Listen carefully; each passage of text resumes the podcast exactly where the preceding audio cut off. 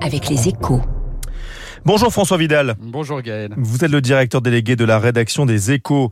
Après une semaine de débat houleux sur le pouvoir d'achat à l'Assemblée nationale, l'heure d'un premier bilan est venue et aussi étonnant que cela puisse paraître, il est plutôt positif pour le gouvernement François. Oui, très positif même. Hein. La, la, stratégie du compromis élaboré par le gouvernement s'avère payante. En dépit d'une guérilla verbale permanente entretenue par la France insoumise, il aura suffi, suffi d'une poignée de séances pour que l'exécutif obtienne des députés le feu vert au triplement de la prime Macron, à la revalorisation des retraites et des prestations sociales et à la suppression de la redevance audiovisuelle.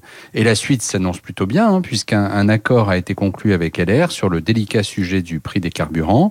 En échange du soutien de la droite, Bercy a accepté de porter la ristourne à la pompe de 18 à 30 centimes à la rentrée.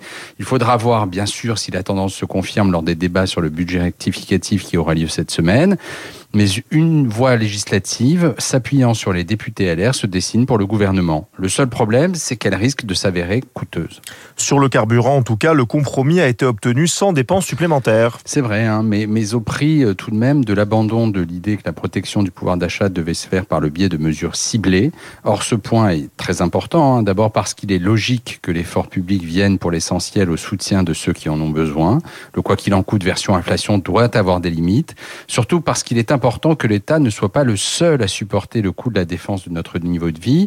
Les ménages qui en ont les moyens et les entreprises les plus prospères doivent aussi prendre leur part. C'est essentiel si on ne veut pas sortir de cette crise avec une dette publique encore plus lourde.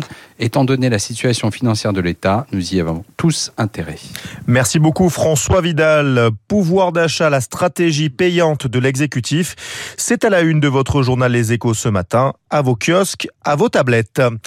7h15, dans un instant, Eric Cuoche reçoit Eric Delannoy, président fondateur de Tenzing Conseil. Le meilleur de l'économie, c'est bien sûr sur Radio